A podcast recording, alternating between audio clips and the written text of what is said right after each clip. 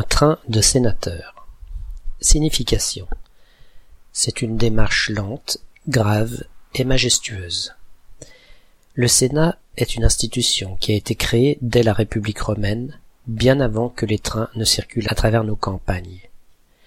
On considère généralement le sénateur comme étant un vieux sage et le Sénat comme un conseil des anciens, un rassemblement de gens expérimentés aptes à orienter des lois de manière à préserver les institutions indispensables au bon fonctionnement de la société.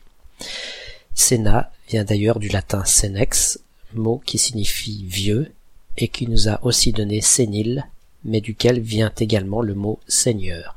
Compte tenu de leur âge moyen, les sénateurs se déplacent à une allure lente, empreinte de la gravité que leur confère leur sagesse. Et comme n'importe quel dictionnaire digne de ce nom vous confirmera que le mot allure est un synonyme d'une des significations de train, nous avons là l'explication de notre train de sénateur, locution qui a été popularisée par notre fabuleux fabuliste Jean de La Fontaine dans Le lièvre et la tortue.